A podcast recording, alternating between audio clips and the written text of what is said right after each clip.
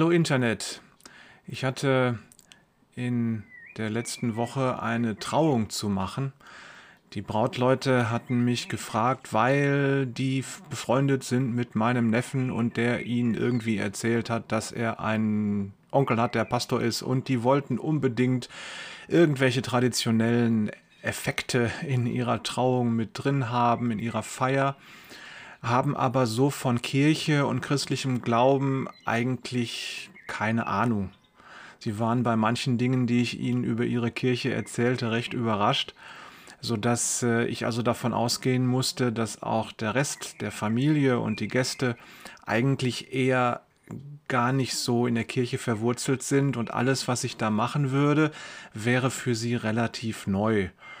Und das bedeutete aber auch, dass ich völlig frei war in der Gestaltung der Trauung und auch der Andacht und äh, der Planung und so.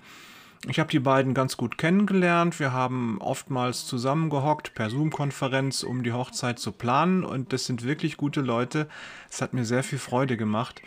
Und äh, nun konnte ich halt das Evangelium verkünden in dieser Trauung und in der Andacht zur Trauung. Und äh, ich habe einige komische Blicke geerntet, einige Verwirrung manchmal. Gerade die Männer haben manchmal sehr irritiert geguckt. Es gab auch einige Lacher. Ähm, also hört euch das mal an. Ich nehme die Predigt, also beziehungsweise Andacht, aus dieser Trauung mal hier auf und ihr könnt euch wie euer Prediger das hingekriegt hat, das Evangelium zu verkünden, ohne dass es eine evangelistische Veranstaltung wurde. Ich hoffe, die Leute haben einiges über Gott und seine Liebe gelernt an dem Tag.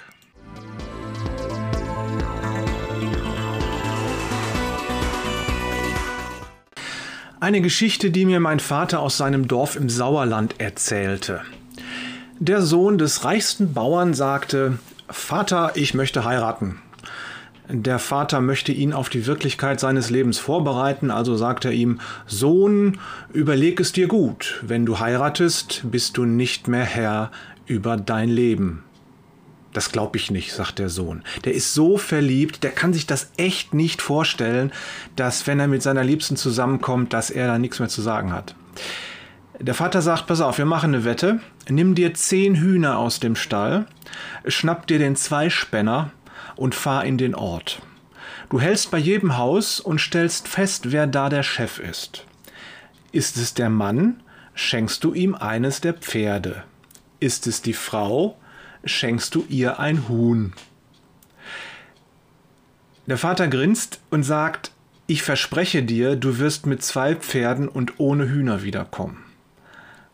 Der Junge zieht los. Zwei Stunden später hat er neun Hühner verschenkt, aber noch alle beide Pferde. Und er ist völlig baff. Sein Vater hat wohl recht, die Frauen sind überall die Chefinnen im Haus. Da kommt er dann zum Haus am Dorfrand. Auf der Veranda sitzt ein altes Ehepaar und genießt die milde Nachmittagssonne. Der Junge hält an und meint, darf ich fragen, wer in diesem Haus der Chef ist? Die beiden schauen sich an und lachen dann. Ja klar, das bin ich, sagt der Mann. Darum besteht gar kein Zweifel. Die Frau nickt weise und lächelt. Ja, er hat recht, in diesem Haus ist mein Mann der Chef. Der Junge kann sein Glück kaum fassen, fast hat er nicht mehr daran geglaubt und er sagt, mögen Sie mit zur Kutsche kommen, ich möchte Ihnen was zeigen. Und die beiden Alten begleiten ihn also und der Junge erklärt ihnen die Wette mit seinem Vater. An der Kutsche angekommen, sagt er zu dem Mann, so, Sie dürfen sich jetzt ein Pferd aussuchen. Welches Pferd möchten Sie denn gern? Der Alte schaut sich die beiden Pferde bedächtig an und dann sagt er, ich glaube, das Schwarze ist das bessere Pferd.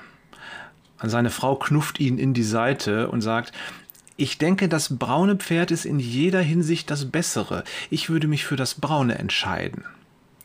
Der alte Mann schaut sich das braune Pferd genau an, die Zähne, das Fell, die Hufe und so, und dann sagt er, äh, ja, ich nehme, denke, ich nehme das braune Pferd, das ist besser.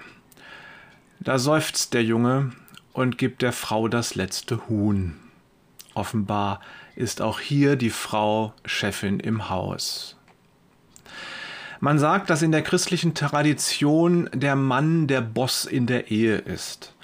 Und wenn man die Bibelstellen zur Ehe liest, könnte man durchaus darauf kommen.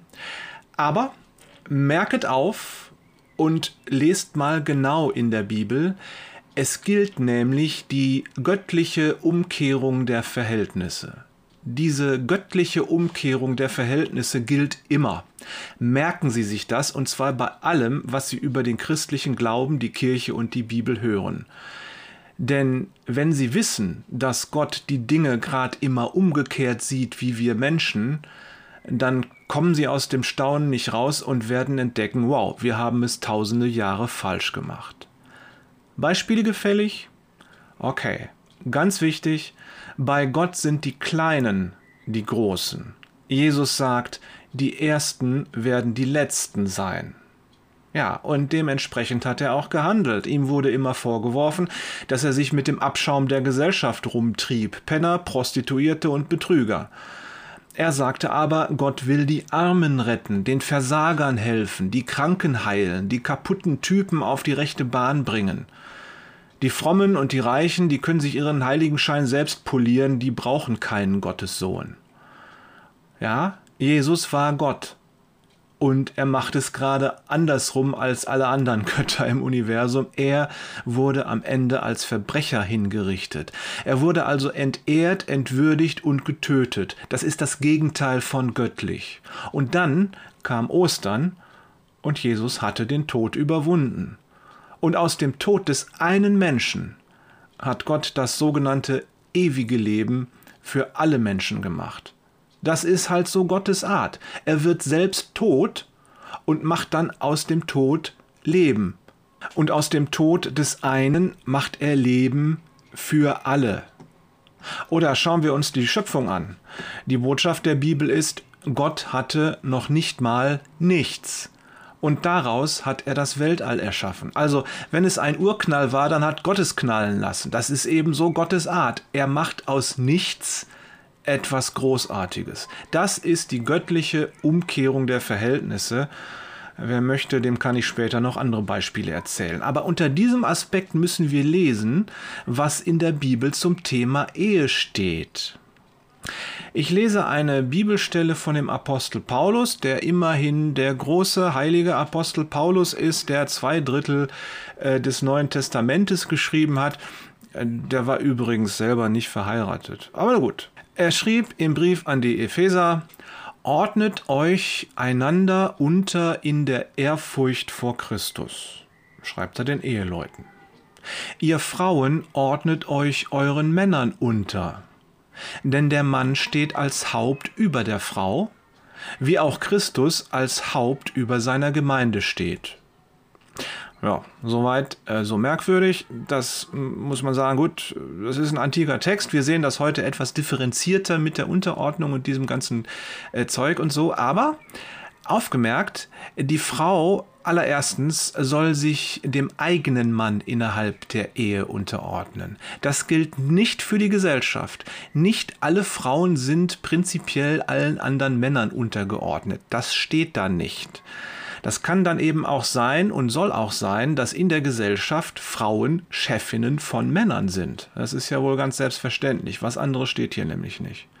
Gut, aber jetzt kommt die göttliche Umkehrung der Verhältnisse, darum lauschet wohl, denn Paulus schreibt an die Männer, Ihr Männer liebt eure Frauen so, wie Christus die Menschen geliebt hat er hat sein Leben für sie dahingegeben, um sie heilig zu machen. Durch sein Blut wäscht er sie rein. Er will seine Gemeinde wie eine strahlende Braut zu sich führen, ohne Flecken und Falten oder sonst irgendwelchen Makel. Vielmehr soll sie heilig und schön und makellos sein. Genauso sollen auch die Ehemänner ihre Frauen lieben. Das heißt, ihr Männer, hört mal gut zu, die Aufgabe des Ehemannes nach der Vorstellung der Bibel ist, ja, der Mann ist Boss in der Ehe, bis zu der Stelle haben alle Männer die Bibel immer gelesen und ihr dann recht gegeben, aber sie haben immer überlesen, auf welche Weise sie Boss sein sollen. Denn Obacht, jetzt kommt die göttliche Umkehrung der Verhältnisse. Der Mann ist der Boss indem er seine Frau schön liebt. Er soll sich für sie aufopfern, wie Jesus Christus sich für die Menschen aufgeopfert hat. Wenn der Mann der Boss im Haus sein will, dann muss er seine Frau mit Liebe umsorgen und sie pflegen, ja ihr geradezu sklavisch dienen. Das ist mal was Neues, oder? Soweit haben die Männer nie gelesen. Man sagt ja, es ist viel leichter für eine geliebte Frau zu sterben, als mit ihr zu leben. Also an alle Ehemänner, die hier sitzen, ihr sollt nicht für eure Frauen sterben. Das wäre Quatsch denn dann hätten sie ja keine Männer mehr, die sie lieben, ja? Ihr sollt eure Frauen schön lieben, immer, lebenslang, bis zum Ende. Das könnt ihr aber nur, wenn ihr lebt. Ihr sollt auch nicht irgendwie mit ihr leben, sondern ihr sollt für sie leben. Ihr sollt für sie leben. Verstanden? Gut. Kollege, wenn du mal in deinen Gedanken, so nur ganz bei dir selbst, wenn du da denkst, oha, meine Gattin ist aber schon recht verschlissen. Ja, Kollege, dann hast du deinen Job nicht gemacht, du hast sie nicht genug geliebt. Jahrtausende lang haben die Männer nur gehört, dass die Frauen sich ihnen unterordnen sollen und haben sie behandelt wie, wie, wie, ja, ihr wisst schon. Dass die Ehemänner nach Gottes Willen aber nur Boss sind, indem sie sich ihren Frauen mit Liebe unterwerfen, das haben die Männer geflissentlich überhört. Es steht aber schon seit 3500 Jahren in der Bibel angefangen mit dem Schöpfungsbericht. Wir haben am Anfang gehört, was Jesus gesagt hat in der Bibellesung zum Gottesdienst. Jesus sagt, ich gebe euch ein neues Gebot. Liebt einander. Genauso wie ich euch geliebt habe, sollt ihr einander lieb haben. Und dann wusch er seinen Jüngern die Füße. Er, Jesus, Gott selbst, machte den niedrigsten Sklavendienst im Haus schmutzige, stinkende Füße waschen. Ein Gott, der Füße wäscht, das ist die göttliche Umkehrung der Verhältnisse. Die Liebe, die Jesus meint, fragt, was kann ich für dich tun, dass es dir besser geht? Wie kann ich dir das tun, was du brauchst? Die Liebe, von der Jesus spricht, ist was Praktisches. Liebe ist ein Verb, ein Tu-Wort. Und in der Ehe ist die vornehmste Aufgabe des Ehemannes, genau das an seiner Frau zu üben. Er soll Liebe tun. Wie geht dir das praktisch, lieber Bräutigam, der du hier sitzt?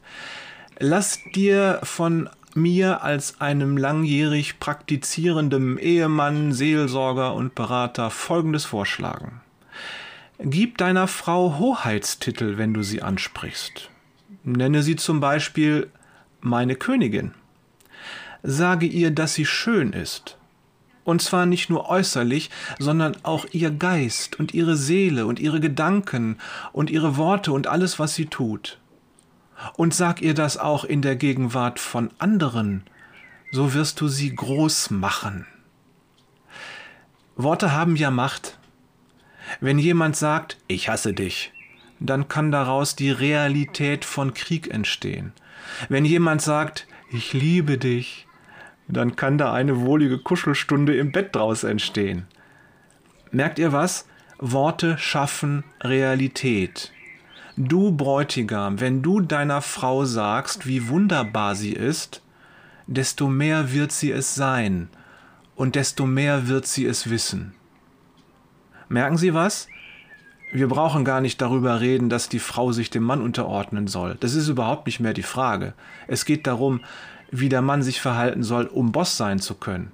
Wenn die Herrschaft des Mannes darin besteht, dass er seiner Frau dient und sie so liebt, dass sie von seiner Liebe schön wird und das auch weiß, ja, so einem Mann kann man sich gut unterordnen, oder? So einem Diener. Übrigens, in einer modernen Welt wie der unseren dürfen Ehefrauen auch ganz emanzipiert ihre Männer schön lieben. Man sagt ja, dass es Ehemännern völlig ausreicht, wenn sie von ihren Frauen für Helden gehalten werden. Ja, es ist auch wirklich wunderbar. Ich weiß, wovon ich rede. Aber mal ehrlich, liebe Braut, du darfst deinem Bräutigam, deinem Ehemann auch sagen, dass er schön ist. Und Bräutigam, du darfst deiner Frau auch sagen, dass sie eine starke Heldin ist. Das geht in beide Richtungen. Und wenn ihr euch das gegenseitig immer wieder sagt, werdet ihr es sein. Denn das ist Gottes Wille für euch und eure Ehe, dass ihr euch gegenseitig schön und stark liebt. Eine Ehe, in der sich die Ehepartner mit Liebe einander unterordnen und gegenseitig dienen, das ist Anbetung Gottes. Amen. Ja, und nach dieser Andacht kam die Trauhandlung.